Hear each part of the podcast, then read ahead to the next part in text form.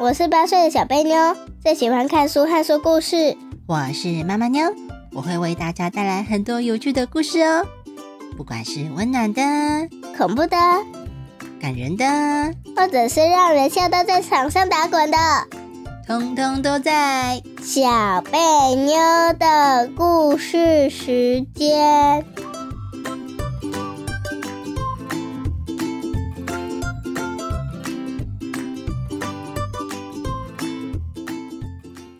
大家好，我是小贝妞，我是妈妈妞。小贝妞，嗯，今天要讲什么故事呢？今天要讲“奇货可居，吕不韦的好眼光”的故事哦。哦，刚刚小贝妞看了一下故事，对不对？对。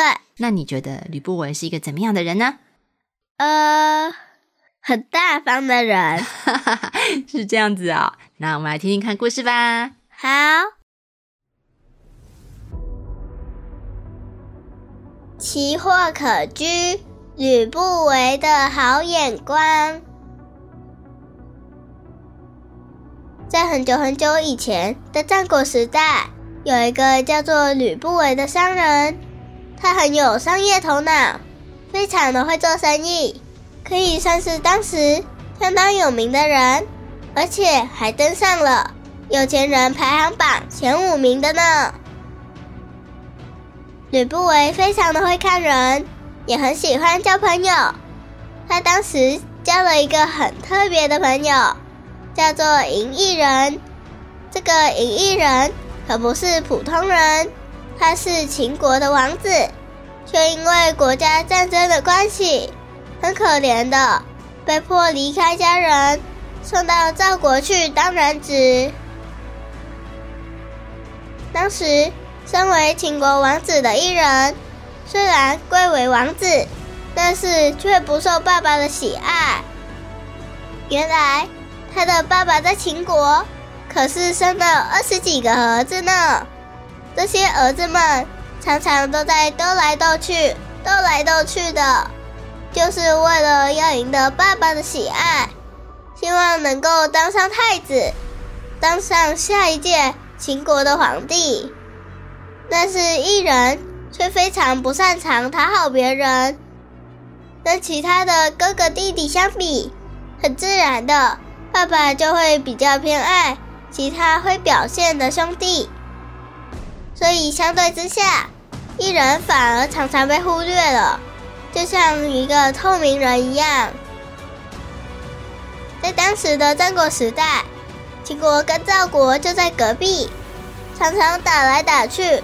战争不断的，后来为了维持两国之间友好的关系，他们立下了停止战争的协议。还为了要确保这个协议有效，秦国还特别将自己的一位王子，也就是异人，送到赵国去当人质，以表示自己的诚意。但是很可惜的。虽然两国和平了一段时间，但是战争并没有因此就结束了。后来，秦国跟赵国的关系越来越差，越来越差，两国也常常发生战争。所以住在赵国的艺人，也因为战争的关系，受到了很大的影响。不仅被赵国的人讨厌，连平常出门需要使用的马车。但日常生活所需要的日用品，通通都没有。他的生活非常的贫困，过得也相当的不好。就在这个时候，到赵国去做生意的吕不韦，无意间认识了这位可怜的秦国王子。两个人不知道怎么的，非常的谈得来。他们一边喝酒。一边聊天，吕不韦听着一人讲述自己的梦想，跟自己所希望的世界。听着听着，吕不韦也感到非常的向往，不禁默默希望着一人心目中美好的未来，在将来的某一天可以实现。除此之外，吕不韦也认为，只要他成功将一人送回秦国。去继承王位，以后他就会变成大功臣，这时他要赚钱就会更容易了。所以吕不韦很认真的用他的商人头脑，努力的想，一人是否奇货可居？如果把一人当成一件奇特的货物，现在先把这件货物买下，以后说不定可以用高价卖出，这样他不就可以赚钱了吗？吕不韦仔细思考的结果，他认为这件事成功的几率很大。他可是商人呢，没有商人会做亏本生意的。不管他有多喜欢艺人，有多想支持他的梦想，他都会确认这件事最后是否可以成功。吕不韦思考了好几天，后来下定决心。去找异人谈谈这件事，并跟异人讲他的大计划。他跟异人说了，预估整个计划在第一阶段需要使用一千斤黄金，而这一千斤吕不韦会提供给异人使用，其中的五百斤是直接送给异人的，让艺人作为日常生活开销跟交朋友使用。另外的五百金。则是要拿去购买贵重的礼物，用来送给有权势的人，用来打好关系用的。除此之外，吕不韦还将自己最喜欢、最漂亮的歌姬送给伊人，来表示友好。但是别忘了，吕不韦可是商人啊，他付出这么多，总不能免费的吧？所以。他跟异人提出了他所想要得到的回报，那就是如果这一切都成功，异人也顺利当上皇帝了，那他希望能跟异人一起治理国家。异人仔细想了想吕不韦的提案，也想了想自己现在的处境。如果这一切都失败了，一人最差。也就只是回到现在的样子，现在这种非常穷困、什么都没有的样子。但是如果他成功了，他可是可以当上秦国的皇帝呢。身边忽然多了一位有钱的朋友，愿意帮助他，还愿意提供一千斤这么多的黄金给自己，甚至连那位最漂亮、自己一见钟情的歌姬。都愿意送给自己。面对这么好的条件，他怎么可能拒绝呢？所以一人最后点点头，同意了吕不韦的计划，开始他们的不可能的任务。之后两个人便常常在一起商量计划，努力执行。就这样，不知不觉过了好几年。吕不韦陆陆续续送了好多珍贵的礼物出去，为了一人，努力拉拢所有有权势的人，尽力提高一人的声望，而不是只有吕不韦在努力，一人也非常的努力，结交有学识、有抱负的人，甚至还说服当时相当受一人爸爸喜爱的黄杨夫人，一直不断的。讨夫人喜欢，让没有孩子、心里总感觉遗憾的夫人，最后开开心心的将一人收为养子。经过这一件事之后，一人的声望瞬间提升了，在大臣之中也越来越多人愿意支持他，甚至跟随他。后来。支持一人的声望越来越高，越来越高，一人终于顺利继承太子的位置。太子也就是皇帝所指定，在皇帝走后将担任下一届皇帝的人。一人开心的跟着吕不韦一起庆祝，这可以说是距离目标只差一步，快要成功了。后来过了几年，秦国的皇帝去世了，异人也就顺利接下了王位，当上了皇帝，完成了他们的梦想。而他也没有忘记要感谢吕不韦，为了他付出这么多的努力，及花费了许多的金钱，就任命吕不韦为秦国的丞相，完成了他们之间的约定。故事讲完了。好，哎，嗯，故事讲完了，但是小贝妞好像做了一张笔记耶。哎，怎么这次讲故事这么认真，还写笔记啊？是在写什么？在写什么？嗯，我有六个问题。六个问题这么多，好啦，那一个一个来吧。好，第一个是协议。哦，协议的意思就是今天呢，如果我们两个吵架了，我跟你吵架，很不高兴，我们可能为了某一件事情吵架。我说紫色比较漂亮，你说粉红色比较漂亮，然后我们最后都没有办法解决这件事情。但是呢，这样吵可以解决吗？不行，不行啊！你看我怎么吵都没有办法。但是呢，最后要怎么办呢？所以呢，我们可能讨论了之后，我们做了一个协议。我们决定，比如说这次先用你的粉红色，下次用我的紫色。哦，这个就是协议哦。不用吵，猜拳最快啦。但是呢，猜拳有时候会觉得不公平啊。为什么每次都是你赢，或是为什么每次都是我赢？你懂意思吗？那就这次先猜拳，然后我是粉红色，我这次赢了，所以我这次先我，然后下次不用猜拳，直接你。对呀，这个是协议呀，就是我们两个讲好了，好互相同意这件事情，所以这个协议的协呢，就是协力，互相彼此帮忙的意思。嗯，对，合作的意思。那协议的议呢，议就是讲话、聊天、讨论的意思。好，就是我们合作讨论出来的结果，就是我们的协议哦。耶耶耶！这这样懂了吗？懂了。好，所以在战争中提出来的协议，你觉得会是怎样的协议呢？可能会停止战争的协议。对，就是这个意思。这样懂了吗？懂了。好，那下一个问题，什么是向往？好，假设我今天有一个梦想，我的梦想是想要出国玩。但是现在可以出国玩吗？不行，我也想。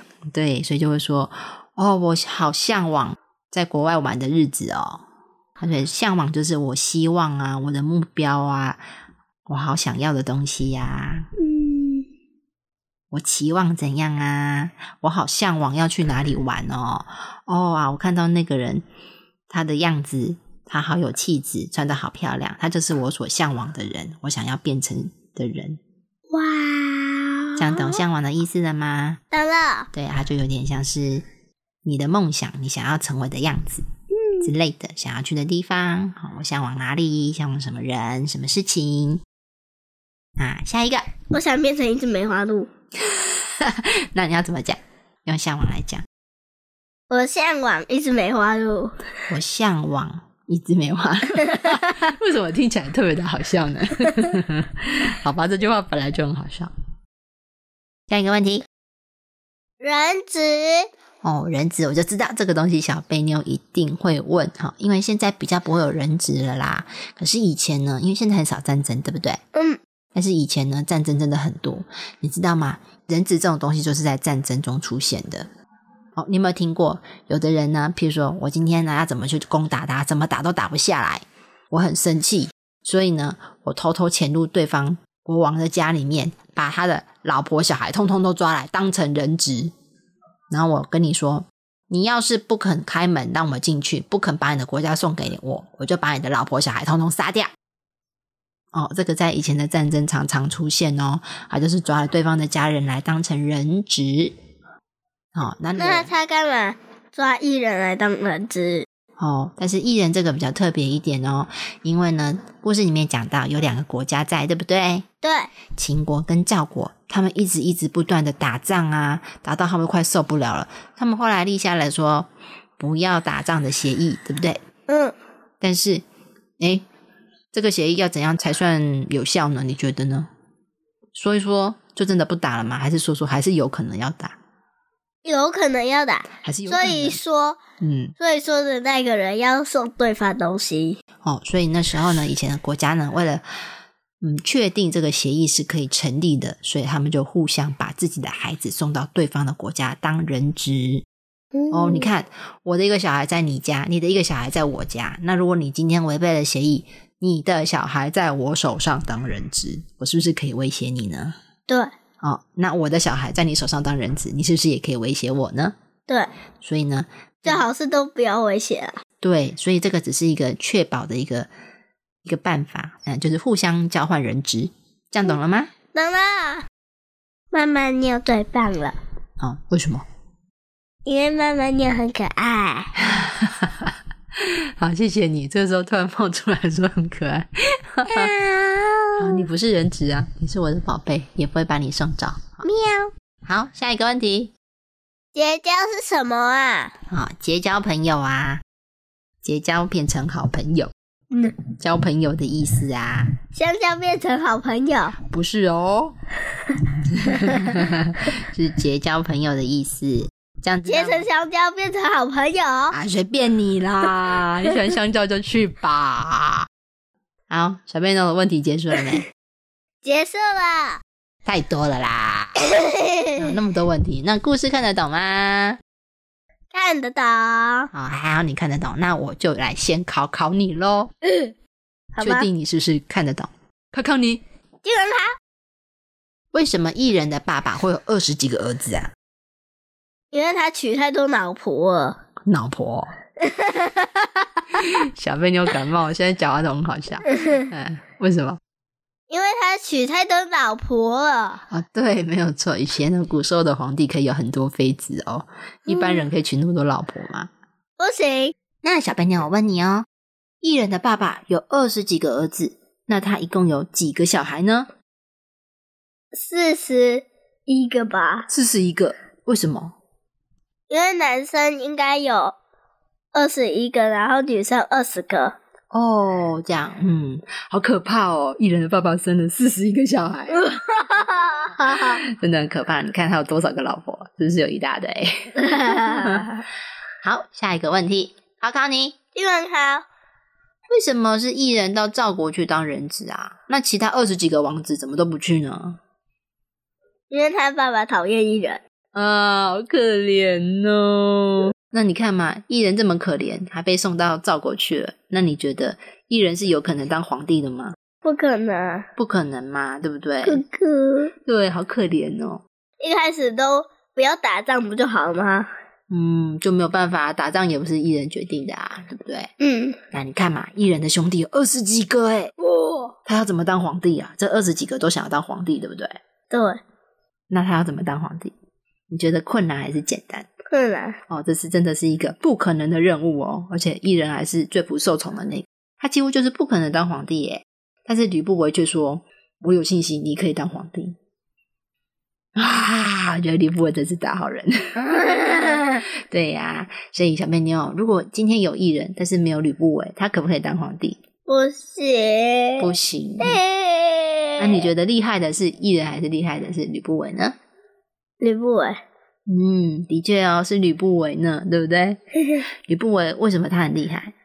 因为他很有信心，要帮助艺人，哦，所以有信心就可以成功吗？他是怎么成功的很有钱，啊？对，说到重点，有钱。然后我觉得他很大方诶，哦，为什么？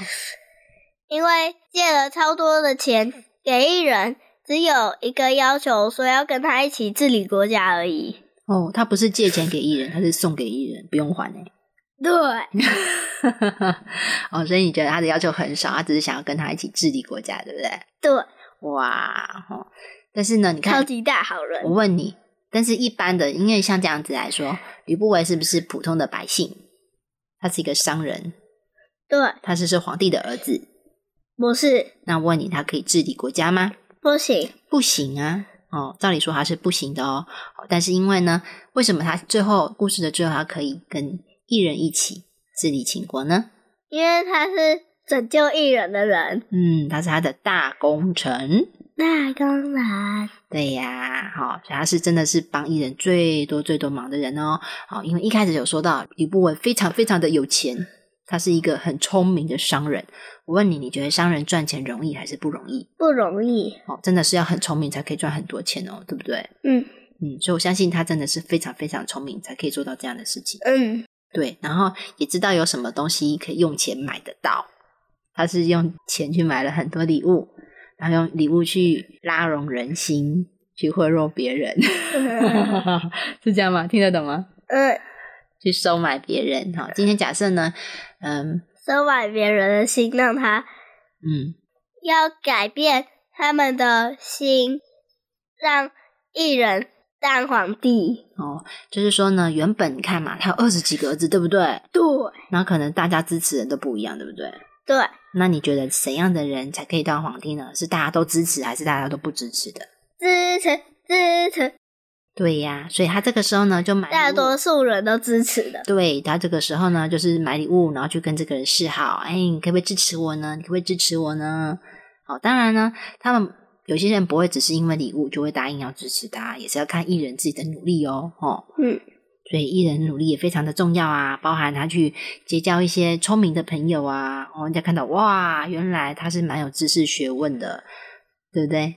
对，嗯，包含他后来呢，嗯，变成华阳夫人的养子啊。诶，为什么变成华阳的夫人的养子非常的有效啊？他自从当他的养子之后，哇，突然变得很有名，为什么呢？你知道吗？因为他当了皇帝。哦，那个时候他还没有当皇帝哦。华阳夫人呢是皇帝的老婆，其中一个老婆。哦，而、皇帝有非常多的老婆，对不对？只有王阳夫人没有儿子。但是呢，皇帝最喜欢的就是华阳夫人了。我们想想看，如果今天华阳夫人有儿子了，那他的儿子是不是？一定会当皇帝。没错，因为他最喜欢华阳夫人呐、但是华阳夫人很可惜的，他没有儿子，所以呢，你看很聪明的艺人就跑去跟华阳夫人拉关系，说：“哎呀，就对华阳夫人很好啊，就说我也好喜欢你呀、我常常就跟他请安问好啊，然后常常带礼物去看他，常常去陪他，然后华阳夫人就很开心。那因为华阳夫人她没有儿子嘛，你看，如果等到现在的皇帝驾崩了、去世了，哇，那你觉得他的地位会不会跌下来呢？对，对，所以那时候他就跟艺人讲好了，好，那我我既然这么喜欢你，我收你为养子。可是如果你以后当了皇帝，我就要当上皇太后，可以吗？皇太后。嗯，皇太后就是皇帝的妈妈啊，哦，对不对？对，然后你觉得最后华阳夫人有没有当上皇太后？有。有，对，没错。哇，这个地位是不是不一样了？对不对？所以，诶，他们也是同一艘船的人哦。哦，他们有目标，未来想要成功，对不对？嗯，这原本皇帝的另外一个妻子生下他，嗯然后又变成另外一个妻子的儿子。哦，那是养子。那当然啦，艺人的妈妈也还在啊。所以，当艺人变成皇上了之后，他有两个皇太后哦，一个是他原本的亲生的妈妈，另外一个就是华阳夫人喽。哦，但他们的地位是一样的。但是这个这件事情对华阳夫人是好事还是坏事？好事。好事，所以他也很乐意收艺人为养子啊。嗯嗯这样知道了吗？嗯，因为皇帝一定会选他。对，好像大臣也会支持他哦。嗯，那故事讲完了，现在回到成语的部分喽。小贝妞知道什么是奇货可居吗？不知道了。哦、奇货可居，你想想看嘛。现在吕不韦他一开始是一个什么样子的人呐、他是做什么职业的？商人哦，商人怎么赚钱，你知道吗？卖东西。对他去一个地方把东西买来，然后去另外一个地方卖掉啊。嗯，所以有时候商人的眼光要很好哦。譬如说，他今天是卖珠宝的，诶，他在路边看到这个东西丑丑的，怎样子，好像不值钱，然后他把它拿起来一看，擦一擦，擦一擦之后，发现，诶，这个亮晶晶，它是一个宝石，诶，但是它的主人并不知道这个东西有价值，他就用很便宜的价钱去把这个东西买过来，赚到了。赚到，哇，赚到，我捡到了一颗这个，哇，这么有价值，它的主人竟然不知道它的好，然后把这个东西呢，然后送去，请人家帮他抛光啊，然后去装上漂亮的，譬如说如果要做成项链，就是帮他做成项链的样子啊。哇，这个东西我加工了之后，再拿去市场卖，你说这个价钱是不是原本的多非常多？对对，这个就是聪明的商人，他有眼光哦，他就可以做这件事情。那奇货可居也是这个意思哦。奇货呢，奇就是指珍奇的货物，哦，就是像我刚刚讲的，钻石是不是一个很珍奇的货物呢？对，的一个特别的宝物哦。可居呢，就是可以居呢，就是囤起来。诶，珍奇的货物可以把它囤起来。这个就是商人赚钱的方法。好，他去找特别的东西，他把它囤起来，然后以后看到诶差不多时间可以可以卖，就拿出来卖。有时候甚至呢，比如说他们买民生用品，比如说盐巴，现在市面上好多盐巴很便宜，很便宜。然后呢，我就想说，我在预估，可能明年呢，盐巴可能会变成很贵，所以呢，我今年就多买一些盐巴，把它放起来，囤到明年。哎，果然就跟我预料的一样，到了隔年。大家都没有盐巴了，盐巴突然变得很贵，我就把我这些之前用很便宜的价钱买来的盐巴，通通卖出去，哇，大赚了一笔。哦，这个眼光要很准哦，你要看得懂未来，要未来的局势才可以这样做。你觉得一般人可以吗？不行。哦，所以赚钱没有那么容易，这真的是很厉害的商人才可以。但是吕不韦就是这种很聪明的商人呐，所以他就在评估，哎呀，奇货可居嘛，要买那个珍贵货物下来囤，以后呢就可以用高价卖掉。哎，可是这个东西是放在艺人身上，哎，在想艺人可不可以奇货可居呢？你看现在的艺人，他是是在赵国，可怜，可怜，超级可怜。好，赵国人讨厌他，因为呢，秦国一直跟赵国打仗，然后一人很穷，非常非常的穷，他是不是就是一个没有发光的宝石？对，对，所以他在想说，我要是把这个没有发光宝石捡起来，然后我投资很多钱去把它。磨光打亮，去把它做成项链，这样哎，说不定他之后可以变成世界上最美丽的珠宝，变成皇帝，有可能吗？